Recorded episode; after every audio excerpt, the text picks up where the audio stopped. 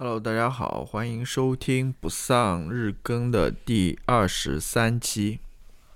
唉今天我真的是有一些疲乏了的感觉。你才今天感到疲乏，哼 我已经 你已经疲乏很久了好久，，我第一期已经开始疲乏。真的感觉有一点被榨干了的那种感觉。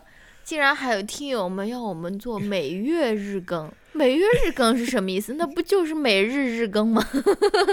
对，首先感谢大家对我们的支持吧。嗯，是的，是的，感谢大家对我们。但是这个日更真的是，我们会在最后总结一下吧，要不来。现在你不给我们那种打钱，你还是人吗？没有没有没有，就是还是感谢大家的支持了。嗯就是无论你支持的多少，或者说你，呃，其实嗯都感谢大家支持。其实你的嗯收听就是对我们的一个支持，是不是？嗯，当然，其中有一个听友就是刚刚你说的嘛，希望我们每月日更，这个有点有点要求太过分了暂时还做不了。现在大家会不会有那种戒断反应？等到那种 新踏入新的一年的时候，不会，啊，今天真的有点疲惫了，可能也是因为我昨天晚上打游戏打的有点 多，然后睡又有点睡的有点晚了。我跟你讲，现在这个人啊，不要偷看我的笔记，就是年纪可能到了，不是因为我。因为我前几年我还是熬夜非常非常可以的，就是熬夜写作业那种都是很没有问题的。然后后面我也有意识在调整自己的作息，就让自己十二点以前去睡觉，然后早上起来，早上也工作一段时间。因为以前我那种熬夜的话，早上基本上就是废掉的那种啊。但是确实能够感觉 健康了一些，但是但是这个这个年纪后作用呢，就是呃副作用呢，就是昨天嘛，就稍微熬了一下夜，然后又玩了一下那个游戏，就感觉，哎呀，这个时差有一点，有一点撞击到我了。好吧，嗯那我们正式进入到我们这个聊天吧，这一期的聊天。嗯这一期的聊天题目是你提出来的啦，嗯是关于 哪一期是你提出来的？我好像暂时还没有，呃，好像有一个被你否定掉了。什么？哎，待会儿跟你说，嗯你都忘掉了。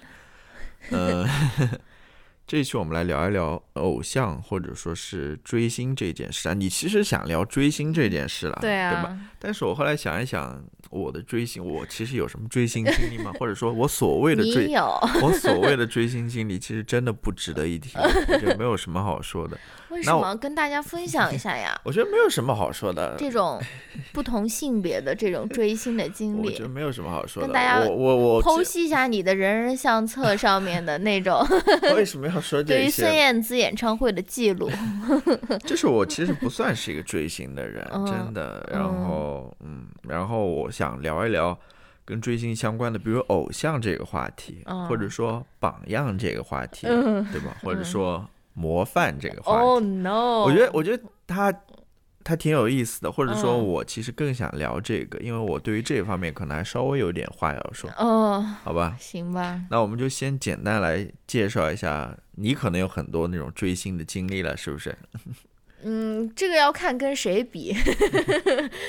就是我追星是那种不怎么花钱的那种，嗯就是我我比如说他如果有电影或者是嗯那种文化类的产品，那我肯定是会支持，对不对？但是我不会去什么打头啊那些乱七八糟那一套，我根本是完全你不是混饭圈的啊、这 y e 个 s yes，我是 solo 追星，我是 solo 追星，然后这样也就少去了很多那种那种呃跟别人分享的那种感觉嘛，对，我就觉得他就是我一个人的，啊，这个瞎说了，我就先跟大家简单的分享一下我的这个追星经历吧，嗯。因为毕竟我们刚刚也是说我们的这个年纪也是到了嘛，所以可能跟很多听友年轻一点的听友，零零后的听友可能没有什么共鸣啊。我记得我头一次追星、是非常典型的一个很多人的第一次追星的经历经验，嗯是我收看超级女声，那不是很很很很正常吗？很多人就是，啊你我这个说到第一句你就开始打哈欠了。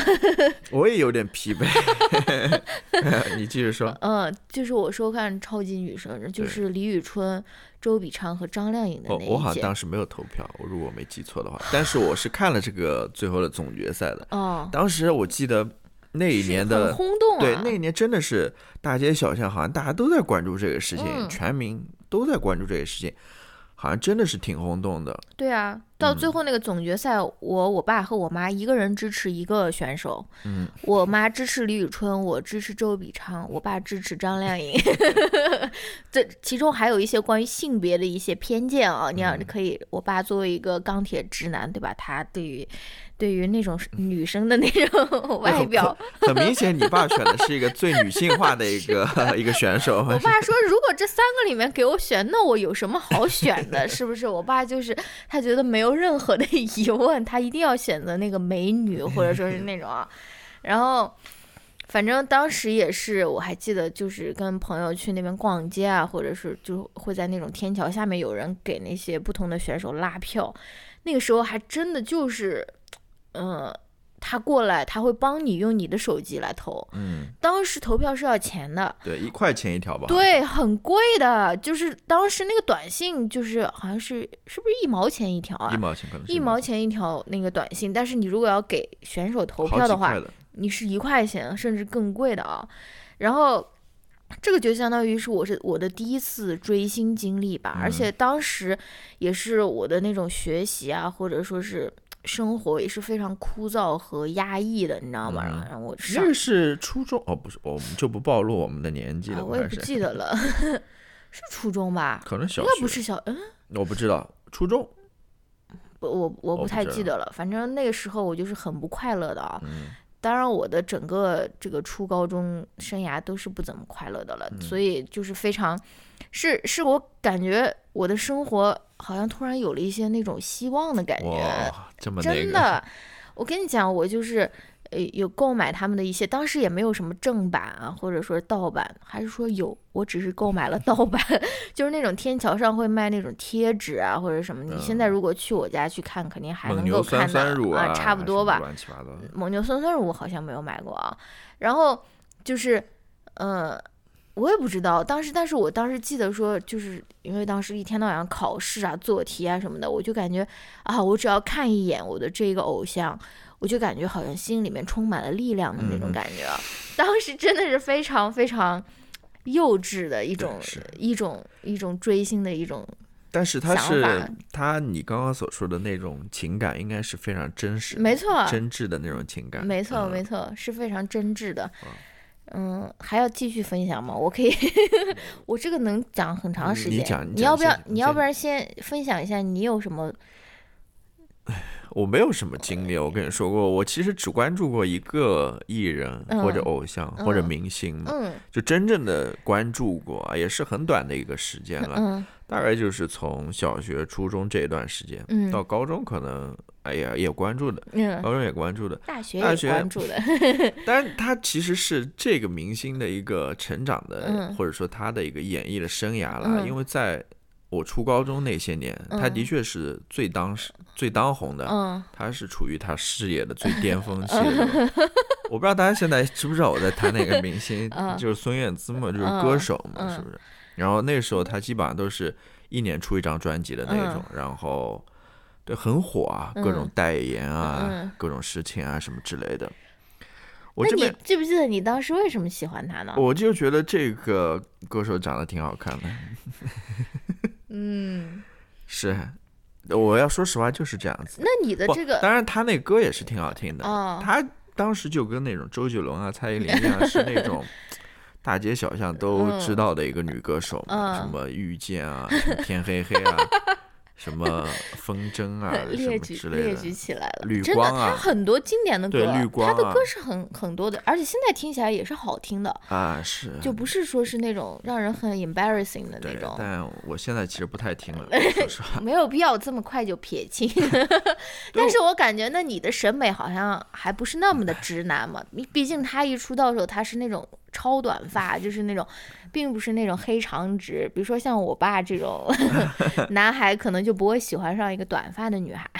嗯，我其实怎么说，我们在准备这期节目的时候，嗯，回味了一下，没有，就是恰恰相反，嗯我 没有很使劲的去回忆那一段时时光，哦，就是比如说我的初中生活啊，嗯我的高中生活，我我嗯没有很真的，嗯我现在还不想去回忆那段时间，就是真的，嗯，等以后再年纪大一点再去回忆吧。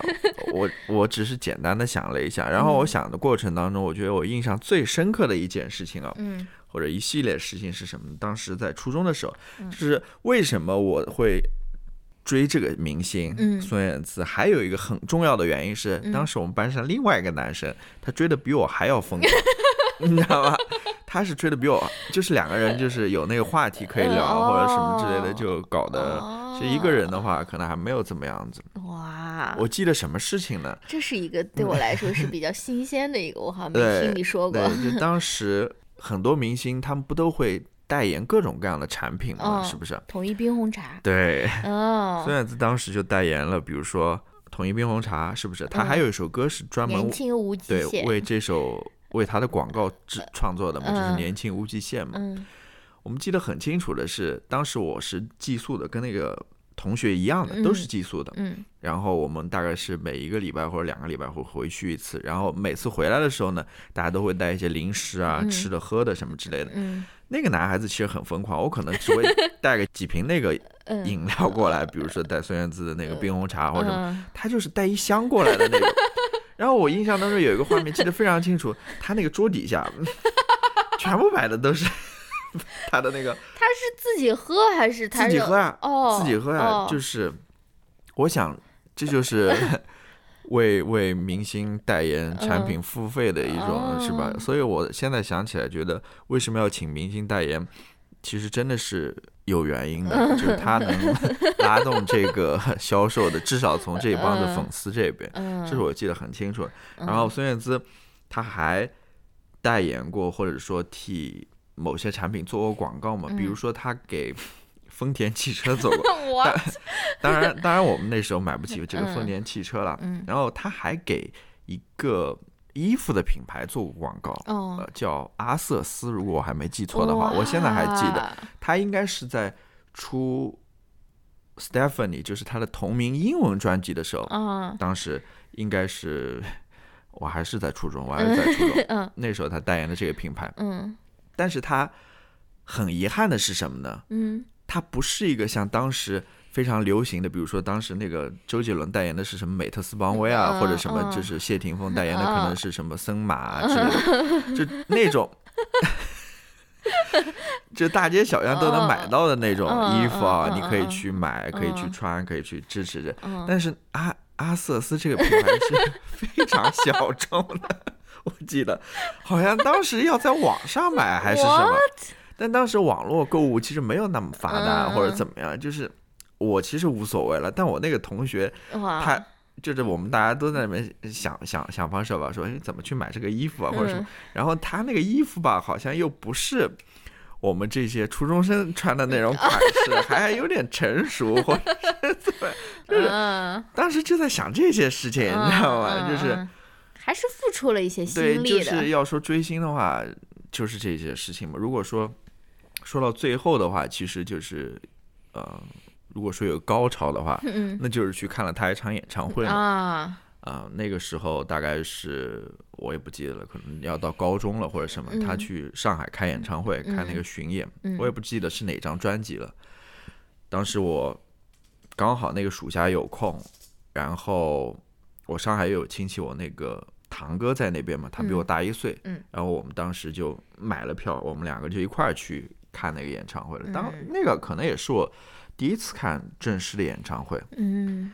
挺挺美好的一次回忆吧，我觉得还挺不错的。当当然，我那个同学嗯，他他也去了，他是在摇滚区吗？我不知道他他可能是在内场甚至 嗯。我也不不清楚，但是我们没能碰上哦，我们碰上面了可能。嗯。如果我没记错的话，我们好像还在那个体育馆边上的街头。呃边上的那个肯德基还是麦当劳，我们还碰上面。如果我嗯没记错的话，嗯。我对那场音乐会演唱会就是呃记忆犹深的一点是，我跟你说过，什么？就是因为我是去专门为了看孙燕姿的演唱会的嘛。嗯当时他是有一个中场的嘉宾的，嗯是那个上海东方卫视当时搞的那个好男儿他们组的一个、哦一一个一个组合，四个人的，嗯有点年纪了，我 我不太记得他名字了。当时我我我当时想起自己真的特别好笑，嗯他们要出来表演的时候，嗯我说我来看他们干嘛？然后我说我要去上上厕所去，其实我好像也不要上厕所，我就是不想看他们的表演。然后我说我要上厕所去，然后我就出去上厕所了。有点愤世嫉俗的那种 对，就是青年，就是我我是来看孙燕姿，我干嘛要看你们？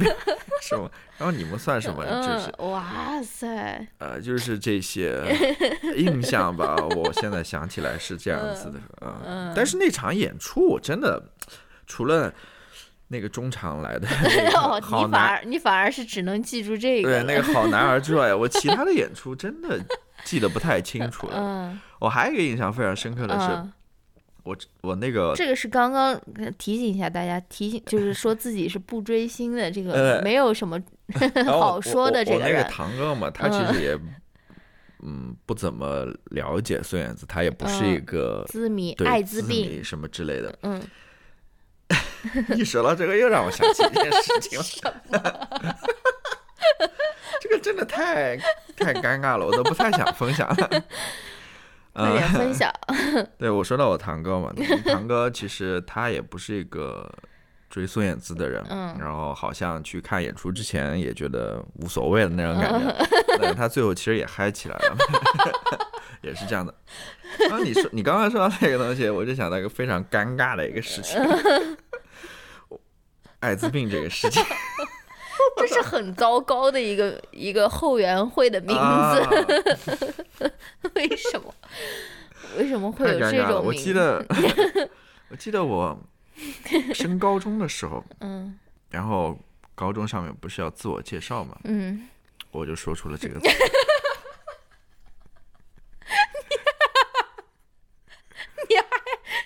你还号称自己没有追过星，你已经说出这种话了。因为因为在我印象当中，我好像没有做过特别疯狂的事，但是现在想起来挺疯狂的啊！就是怎么会在介绍自己的时候说自己是 是艾滋病？Oh my god！当时肯定觉得还挺酷的，是吧？好了好了好了，我说的太多了，说的太多了，呃，嗯，都是一些比较尴尬的一些回忆了。我感觉我们当时追星的时候，可能也当时也有什么后援会之类的有有有东西，，还有 BBS 啊、嗯，什么对，什么之类的，贴吧啊之类的，可能也有这种集资啊燕。窝啊什么，嗯但是我没有没有深入过进去，我甚至好像都没有注册过，我可能注册过，但我没有泡那些嗯，贴吧、BBS 什么之类的。对，嗯，哎呀，好吧，你来吧，讲一些比较让人尴尬的事情。我我我比较尴尬的事情好像也不是特别多吧，因为我感觉我其实我年少年年纪比较小的时候喜欢的那些歌手或者偶像，我现在也不觉得很 embarrassing，、我觉得他们的歌现在甚至我还是非常喜欢，非常想喜欢听的，比如说呃。呃，后面我就是爱上了陈奕迅嘛，嗯然后当时我记得我嘛，我还可以去买那种港版的那种 CD，就是就是嗯、我们天桥我我们学校对面有一个唱片店，嗯然后那里面还有很多可以买到陈奕迅几乎所有每一张的那种港版的 CD，然后、嗯。呃，我感觉我是唯一一个在那边购买那种那一系列 CD 的人，因为它每一版可能只有一张或者说几张，反正就很很很少，而且它每一版又挺贵的吧，有的时候可能要二三十、三四十块钱。嗯所以我每次去，我比如说攒一段时间的钱，可能只能买一张。然后那个老板还经常在那边打趣，就是跟我说：“你怎么还不把这个赶快全部都买走？”就是意思是可能也没有人要买或者什么的。但是我记得我我感觉我现在很幸运的一件事情就是，我感觉我受到的那种音乐或者那种艺术的启蒙是非常好的，就是很多陈奕迅的那种歌，尤其是他的粤语歌，现在听来也是非常非常非常好听，而且他的歌词也是非常非常非常的好。然后包括我，嗯，还喜欢过的，比如说张悬，好了。那他现在也是一个我我我我，他现在也是我的偶像，对不对？就是我不觉得说我比如说初中的时候喜欢他，喜欢他的歌，现在有什么好尴尬的？或者说他现在的作为一个人的一个成长，已经不再是他不再符合我对于偶像或者榜样的标准了。我觉得没有的，对吧？包括很多王菲的歌，或者是王菲她这个人，我感觉现在完全没有问题，我还是他们的粉丝，就是他们还是我的偶像。但是我就在想说，现在的小朋友们，他们有没有？是他们能够接触到很多很多的偶像了，这是没没没话说的。每年都批量生产那么多的偶像啊，但是我就在想说，他们所接触的偶像，他们生产或者创造出来的这种文化产品，是有我以前有我以前听过的歌那么好吗？或者说是？我知道，我知道，就是我觉对吧得虽然，虽然他们看上去好像 option 更多了，对吧？你但其实很多的人其实，都是一个样子的，说实嗯话，嗯，是这样子。嗯好吧，就是我们其实在这个录制的过程当中是出现了一些小小的问题啊，就是已经日更了这么多期了，第一次出现了一个状况是什么呢？就是录到一半的时候，突然发现可能前面录的一些内容有一些问题，当然这是一个真实存在的问题，我我觉得也可以跟大家分享一下，就是关于偶像的这个看法了，对吧？尤其是现在。这样子环境下的各种各样的偶像，我们今天那不是我们天天都能在电视上、在综艺上看到的那些偶像。然后我就是说了一大通嘛，就是可能里面也有一些批评的话或者什么之类的。但是女主播可能觉得我们还是不够了解这个群体吧，所以说话还是要稍微谨慎一点。但是其实也没有说特别夸张的话了啊、嗯我只是。在表达一个观点了，我这边可以还是可以再说一下了，就是嗯。我觉得人生或者说你在你的职业或者在你的专业当中，你是需要这样子的榜样或者说模范或者带领你的人的，嗯我觉得是非常重要的，因为每个人在自己的人生当中都会遇到各种各样的问题或者困难，或者有想不通的地方，你是需要有一个人去指引你的。这个人可以是你身边的人，可以是你的家人，也可以是离你很远的人，对吧？可以是，甚至可以是虚构人物，嗯书里的人、电影里的人等等。只要这个人是对你来说是足够真实的，嗯或者说从心理这个角度上来说是跟你足够的近的这么一个人，我觉得是嗯都可以的。那我那我问你一个问题，啊那那你成长，你嗯、呃从小成长到大，你的榜样是谁？孙燕姿是你的榜样吗？嗯，不是，我觉得我没有从他那边获得真正的力量，真的，我没有从他那边获得真正的力量。嗯，我很多时候只是一个浮于表面的那样子一个态度吧，或者说一个关系吧，真的是。我他他他没有真正的深入到我的生活当中。我哦我说一句实话是这样子的，然后他甚至说他的那些歌，他他写的那些歌，他的唱的那些歌，嗯。以及他歌里的那些歌词，嗯。可能在我年轻时候在那边追他的时候，他有打动过我，嗯。或者怎么样，但是他我觉得他没有真正进入到我的生活，嗯，或者说我这个人已经成长了，嗯，他那些情情爱爱太幼稚，对，或者说他那些作品其实，嗯，就是我可能现在不会像以前那样子那么投入的去想了解他或者什么之类的，嗯。呃，我觉得对我来说可能有点太浅薄了。嗯。有一点是这样子，因为我跟你说过嘛，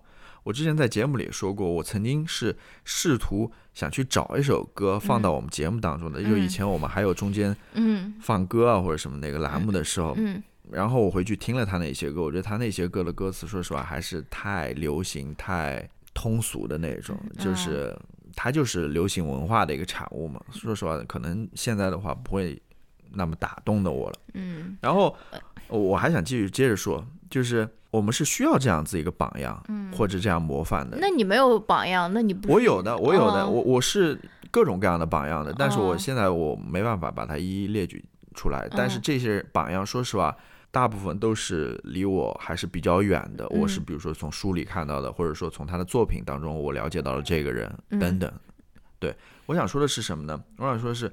我还是要表达这个观点，就是我觉得现在的这种偶像文化，可能有一些人觉得这些偶像给他带来了某种力量，嗯。或者帮他克服了生命中某种比较困难的时期或者什么之类的，嗯。我还是觉得还是有点太单一了。嗯。呃，因为我刚刚说过嘛，就是这些偶像他们似乎传递的价值观都是很简单的，嗯。都是什么正能量啊，或者说靠个人的努力啊或者奋斗。嗯。我是认为你光有这些是没有办法去应付你这个人生的。嗯，就是你你这个人生其实要比这个要复杂的多，嗯要困难的多。嗯我们之前也讲过，很多问题不是说靠个人努力就能解决的，这里面有很多社会的、嗯政治的各方面制度性的或者说结构性的因素在里面等等。嗯这就是我的一个观点嘛，嗯，是这样子的。好的，嗯，我也不知道同不同意你这个观点了，因为我不，因为我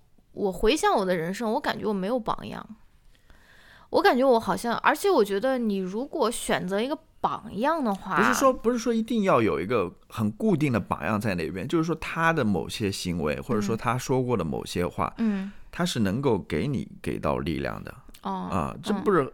你肯定有呀，你比如说，你从某些歌词当中，或者你对，但我不是从他这个人，你的意思就是说，这个就是我我认为一个很大的问题，就是说嗯这些歌手也好，这些偶像也好，嗯他们是在表达他们自己吗？嗯很多时候他们都不是在表达自己啊，嗯他们只是在唱，比如说公司给他们安排的歌，或者说嗯大家喜欢听的一些歌。嗯我觉得真正的艺术家就是在表达自己，他们作品就是他们所发出的声音啊。所以你如果说喜欢上这个作品的话，你喜欢的也是这个人的态度，或者说这个人的思想呀，嗯啊。嗯，对吧？我我不知道了，我还是不知道的，呃同不同意你的观点了？我感觉我从小，如果说从我的所谓追星的经历里面能有什么反思的话，我感觉它带给我的更多是一种安慰，而不是说。呃，我是真正呃依靠这个明星去指引我，指引我未来的道路什么之类的。而且我觉得有一个比较大的区别，就是我们当时的追星和现在的可能小朋友的那些追星不一样的，就是我们更多的是在呃是在消费他们的他们所生产出来的文化产品，不管是歌曲也好，是是电影也好，是电视剧也好，就像你自己在那边最上面写的，算不上追星，只是喜欢他的歌，对吧？就是嗯，而而现在的追星有一个不太一样的点，就是这一个偶像本人，他也成为了商品的一部分。就是说，大家不仅仅是去消费他的歌曲，去看他的舞蹈，或者说看他的剧，而是他本人。他也变，他也变成了一个我们要去消费的一个对象，所以说这也是为什么很多粉丝他们对于偶像的有非常高的那种道德要求。就是用我自己的例子来讲，就是如果呃，比如说陈奕迅或者说是王菲，他有什么不符合传统意义上面所谓道德观的这个观点，这跟我没有任何影响。对，对于我听他的歌，我看他的。剧，它是对我没有任何影响的，就是我并不在乎他王菲，比如说她现实中离了两次婚，或者说什么，这跟我一点点关系都没有。而现在，由于呃偶像本人，他也变成了这个商品的一部分吧，而且所以，嗯，可能很多现在追星的小朋友跟我们不一样的，就是他们会对于这个偶像的个人生活，或者对他们有一个非常高的一个，嗯。道德的要求，或者说道德的标准吧，嗯，这个是我想我想说的。那为什么他们现在会有这样子的道德要求或者道德标准呢？因为偶像太多了。什么意思？就是你的选择太多了。不是，为什么会有人会对一个偶像会有这样子的道德或者要求或者标准？而且而且，在我看来，这个。比如说某个偶像他离婚了，某个偶像他又结婚了，或者说某个偶像他抽烟了，嗯，某个偶像他喝醉酒了等等，在我看来，他不是什么道德问题啊，嗯，对吧？但是为什么现在也有这么多人要对他们进行攻击也好，或者批评也好？他们到底想要的是怎样一个偶像？这个其实也是大环境的一个反应呀。我觉得大环境就是这样的呀，大家就是觉得说。其实大环境是越来越保守的，而这也反映这也这也反映在大家对偶像的期待上面呀。我们也对偶像的道德，呃，就就就甚至说那种网络写手要写两个处女，然后他们两个要对吧？就是在一起，然后只能接吻，不能不能上床，就是，呃，我觉得是一个大大环境越来越收紧，而且我们的就说是大的这种道德观越来越保守的一个体现。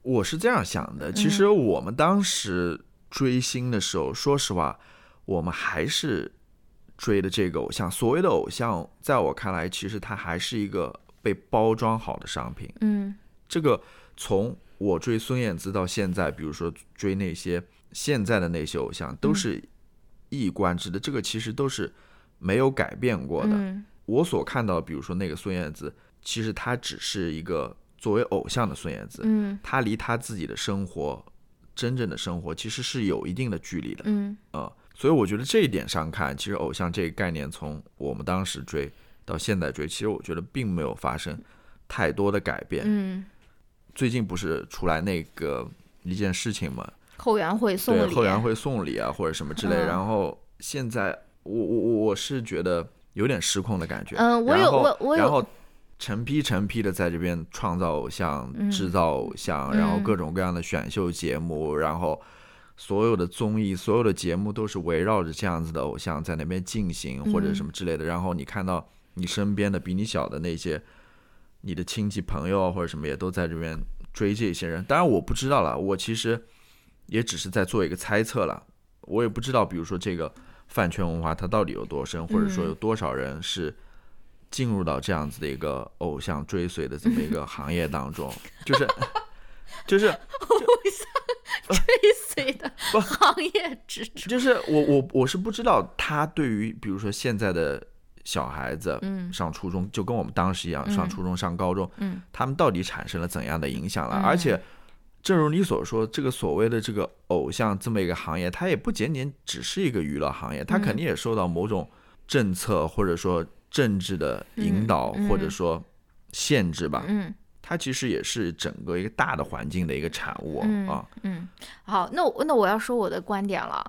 就是偶像或者说粉丝文化或者饭圈文化这个词是非常东亚特有的。嗯，你知道，就是美国它虽然也有很多明星，也有很多偶像，也有很多 YouTuber、TikToker，但是你很少能够看到，就是有一群人他专门就是每天去。接他的飞机，或者说是你你你，包括你看那个 Conan O'Brien，他去韩国，他在美国就是他是一个非常非常优秀的一个 comedian，也是一个 celebrity，但他绝对不会说他去哪边下飞机场有那么多人来接他。他去韩国，他那个 Conan Without Border，他去韩国的时候，满满那个停机大厅都是来接他的人。就是我有一个大胆的一个推测，嗯，就是李安的《喜宴》里面说的，嗯，都是五千年性压抑的产物。我是觉得性压抑越严重的地区，偶像文化或者说饭圈文化会越越繁荣，因为对吧？你你仔细想一想，我这个结论说的准不准确？是 嗯是，我其实，嗯，对，因为我们其实，在聊的也不仅仅是这种个体他对于一个偶像的喜爱，或者说是我们聊的是一种，就是说很大规模的这种，不仅仅是造星，而而造偶像的这种工工业或者说产业，而且也是一个非常大规模的一种对他粉丝文化，或者说就现在这样子一种，在我看来是非常有问题，就我最最开始说的，嗯。刚刚说的那个有问题的这么嗯。一个情况，嗯。他的确真的，他不是说是这个行业就应该这样子发展，嗯。我觉得他是被限制或者说被挤压之后的一个嗯结果。嗯。因为你要想，娱乐行业其实跟其他所有行业一样，尤其是文化行业一样，它所能做的东西是非常有限的，或者说它的条条框框是非常多的。嗯所以到最后，为了这个利益，为了盈利的话，大家最后发现，哦，好像可能真的偶像或者选秀这一块是最能够赚到钱的，嗯或者是最有利的。嗯啊、我觉得是，它是这样一个情况，就是有很多很畸形的地方。我觉得对啊，我是觉得很畸形的，就是包括我们昨天看到的那个后援会送礼，你不觉得这就是一个中国的那种送礼文化的一种一种反应吗？我们可能在职场上面，在官场上面，我们可能还要号唱号召什么反腐倡廉啊，或者说是什么拒绝收贿，呃，这个受贿收贿啊什么的，但是。嗯，但是真的反映到了这种所谓的资源，或者说是呃，跟你偶像有没有得得不得到够多的资源，或者是曝光度，这一切的这种糟粕，不是又又又上来了？就是美其名曰是，呃，后援会给各位老师准备的一些，但其他其实这根本就不是那种聊表心意的那种薄礼了，对不对？有些礼物简直是，呃，非常。非常让人震惊的那种昂贵啊，或者说奢华的那种，对不对？对，好吧，我们就要不就聊到这边吧。嗯，你没有一个那种 closing statement 吗？嗯，我其实没有什么要说的，我觉得，因为很多问题聊到最后其实是是没有解的，我觉得是没有解的，或者说还是挺，我不知道了，我。我我说一个比较来了，比较怎么 稍微刺激一下就来了。我我说一个比较，因为我刚刚其实想到这些问题的时候，我就情绪非常低落，我就觉得好像没有什么希望，或者说，但是怎么说呢？我还是想给一个比较光明的结尾了。来了，就是因为现在追星的这些人其实都是小孩子嘛，嗯，都是啊，不一定哦。有些很有钱的，我我觉得大部分都是小孩子吧。我我我就这样子，我们身边的朋友那位你忘了？我我就我就这样子 非常理想的这样去想吧。嗯，我给自己去想象这样子一个美好的 ending 或者这样子一个结尾吧。是什么呢？就是我觉得可能现在追星的这个大部分都还是小孩子嘛。嗯，就是他们都还是会有成长的。嗯，那到最后也不会。有什么问题的？就是他们最后还是 kids will be fine。对，最后还是会很好的成长，就跟我们一样，就跟我当年上初中的时候、上高中的时候，对吧？宣称自己其实也做过很多愚蠢的事情，在这个追星这条道路上，但最后不也是还行嘛，对吧？过来了，对，还是还是没有问题的，我觉得没有什么问题的，嗯嗯。可能还是我们想的太多了吧？嗯嗯嗯，我是这样认为。好吧。好。哇，非常难产的一期。嗯。唉，聊一聊自己追的星多好。乔老师一定要上升到偶像。你看我后面很多笔记都没有，我想让替大家安利我的这个偶像 Adam Driver 的这个部分都没有来得及说。那你现在再安利一下。嗯，不安利了，不安利了。安利我的偶像李志，Conan O'Brien，嗯，对啊，你你说杨英格，对啊，我我我的意思说，你说好像没有人是你的榜样，或者说什么，这些人难道不算是你的榜样吗？只是你的偶像吗？就他他为什么你为什么会喜欢他们？难道没有一点理由吗？或者说你没有是不是因为说你从他身上看到了什么东西，然后你觉得这些东西是非常宝贵的，然后是。你也希望自己能够拥有，或者说你是非常看好这些价值等等，肯定有这个原因吧。嗯，那么这些明星其实就是带领了你或者指引了你啊，他给你确定了你真正想要的是哪些东西，或者你希望自己能够成为怎样子的人。好的，我觉得是是这样子的。嗯，其实你从别人身上获得某种确认，我觉得他也是可以成为你的某种榜样的呀。嗯嗯。好吧，嗯，行，就这样，明天再见，拜拜，拜拜。